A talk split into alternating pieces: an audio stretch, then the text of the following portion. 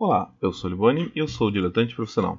Já faz um tempinho que eu tô devendo esse vídeo, mas eu tô com uns outros trabalhos aí que estão na frente. Então não tá dando tanto tempo para lançar vídeo aqui pro canal. Mas vamos falar hoje sobre a exposição Quadrinhos que está lá no MIS, o Museu da Imagem de Som de São Paulo. E essa exposição começou em 14 de novembro e vai até dia 31 de março, agora aqui de 2019. O horário do mês eu vou deixar aí embaixo, mas terça e sábado, 10 às 20 horas. E domingos e feriados, das 8 às 18. Os ingressos é, na bilheteria, sujeito à disponibilidade, é R$14,00, a inteira e 7 a meia. Ou antecipado, R$30, 30 reais inteira e 15 a meia. E comprando no site do Ingresso Rápido parece ter uma parceria com a Amazon que te dá 10% de desconto. Né, você pega esse cupom, volta aqui no canal e usa o link aí de baixo para comprar livros com desconto na Amazon. E que eu agradeço a ajuda. Mas enfim, eu tenho que confessar que eu não ia nessa exposição dos quadrinhos. Eu tinha algum preconceito, assim, que eu achei que, sei lá, ia ser um, uma exposição de réplicas, meio uma historiografia dos quadrinhos que não me interessaria muito. Mas o Guilherme Kroll, que grava os vídeos de mercado editorial aqui no canal comigo, ele foi e falou assim: não, é maravilhoso, tem que ir, é muito legal. E daí eu falei: bom, então eu vou lá. E eu fui realmente, assim, a exposição me surpreendeu muito, muito, muito. É, a curadoria da exposição é do Ivan Freitas Costa ele é um cara que está envolvido em vários outros eventos, como a própria CCXP, e ele também é sócio do Quero Escuro Studios, que é um estúdio que agencia brasileiros para os Estados Unidos. E boa parte do acervo que está exposto lá é do acervo pessoal do Ivan Costa, que é assim surpreendente que uma pessoa tenha aquela quantidade de materiais. Assim, eu acho que é urgente a necessidade de criar-se um museu de quadrinhos no Brasil para abarcar esse acervo desse cara e está disponível sempre para visitação esse material. Porque, sinceramente, assim, eu vi coisas nessa exposição que eu achei que nem existiriam e se existissem teria na mãos assim de colecionadores americanos ou europeus que são muito mais aficionados, né, que aqui no Brasil com muito mais dinheiro, talvez. Mas páginas do Hal Foster, páginas originais, que você fala assim, puta, isso daí talvez não devesse nem existir mais. Porque é um material tão antigo que é, é impressionante que alguém tenha preservado aquilo. E eu, assim, quem conhece o MIS sabe que é um museu razoavelmente grande né, com vários andares de exposição e andares grandes. Eu fiquei é, quase três horas andando pelo MIS de tanto material que tem lá. É, foi preenchido muito bem cada espaço do museu com um acervo bem impressionante. A área tem uma área de quadrinhos europeus que é onde começa ali a, a exposição, que é bem bacana com a apresentação assim dos principais artistas e personagens europeus. Tem uma salinha para mangá que particularmente achei meio xoxa.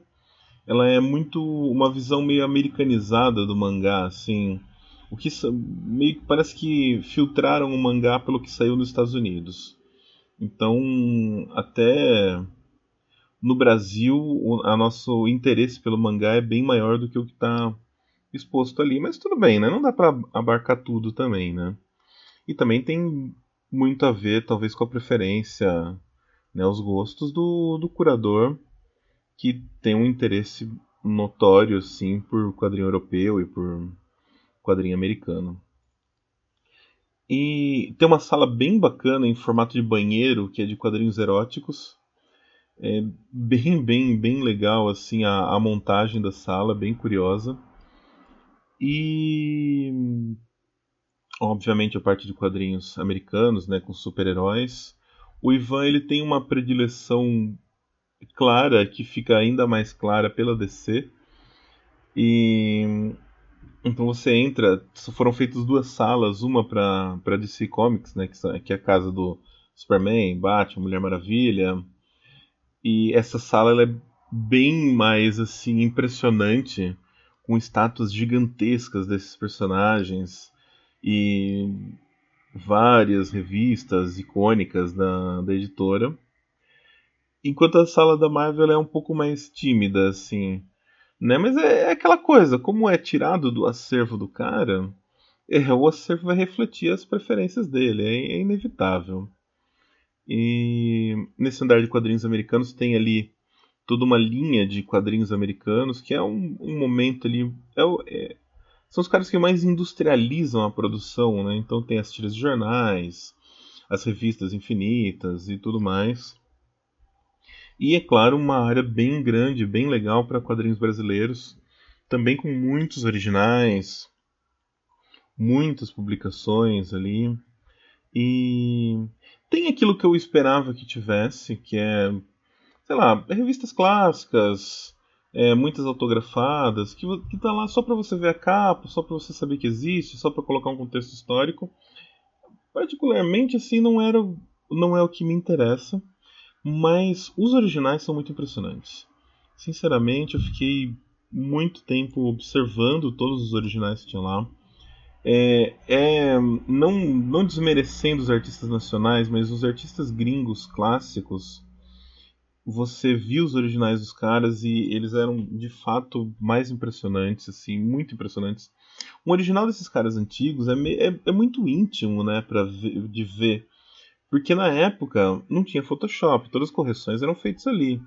Então você consegue ver o lápis do cara, você consegue ver onde o cara remendou, onde o cara acertou a arte, onde o cara errou. E puta, é, é, é muito bacana ver esse tipo de coisa. Eu acho assim impressionante. Eu acho uma aula ver é, esses caras que estão ali no desenho clássico dos quadrinhos e o trabalho que eles tinham e como era a arte final. Eu, por exemplo, se você está vendo esse vídeo no YouTube, está vendo que eu sou um péssimo arte finalista. Né, eu tentei fazer um desenho aí com nanquim, eu estraguei horrivelmente. Então é, é, muito legal ver como esses caras faziam lápis e, e iam à frente né, com isso e faziam a tinta de um jeito maravilhoso. Então vale muito a pena ver essa exposição. Se você mora em São Paulo, vá, sem dúvida. Se você tiver a oportunidade de vir para São Paulo, venha, porque é, tá muito bacana. Tem ainda mais alguns meses aí para ver. E tem muita coisa interessante. E sei lá, eu acho que é, sem dúvida é a maior exposição que se tem de quadrinhos no Brasil e vai demorar muito para ter outra nesse calibre e principalmente com esses materiais. É, a, a, qualidade e a quantidade de originais que tem lá para ver são é uma coisa assombrosa. Inclusive tem uma página é, do Little Nemo, um dos quadrinhos mais antigos, não mais antigo, mas ele é um quadrinho antigo que já tinha uma narrativa visual muito complexa. A, a página impressa no jornal na época e preservada, isso é um negócio assim assombroso. E você vê a cor da tinta ali, como se manteve até hoje, é, é muito, muito lindo de ver.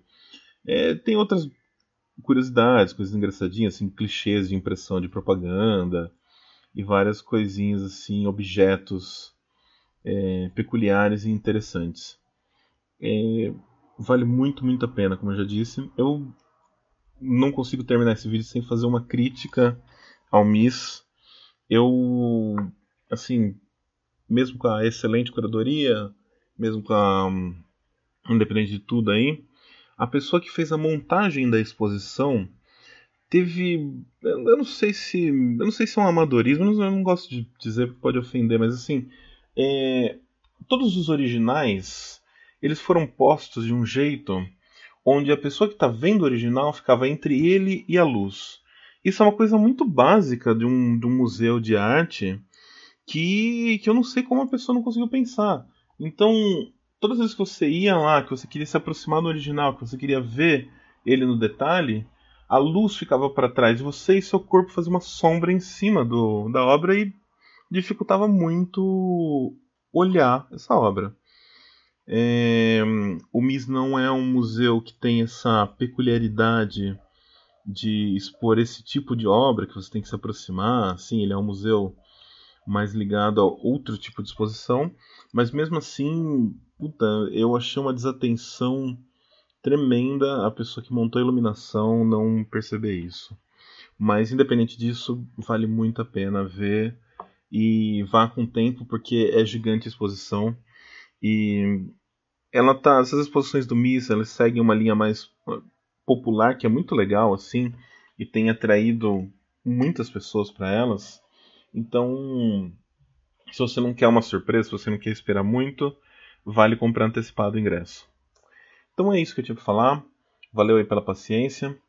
E curta, compartilhe e comente. Né? Se você foi na exposição, fala o que você achou. E valeu.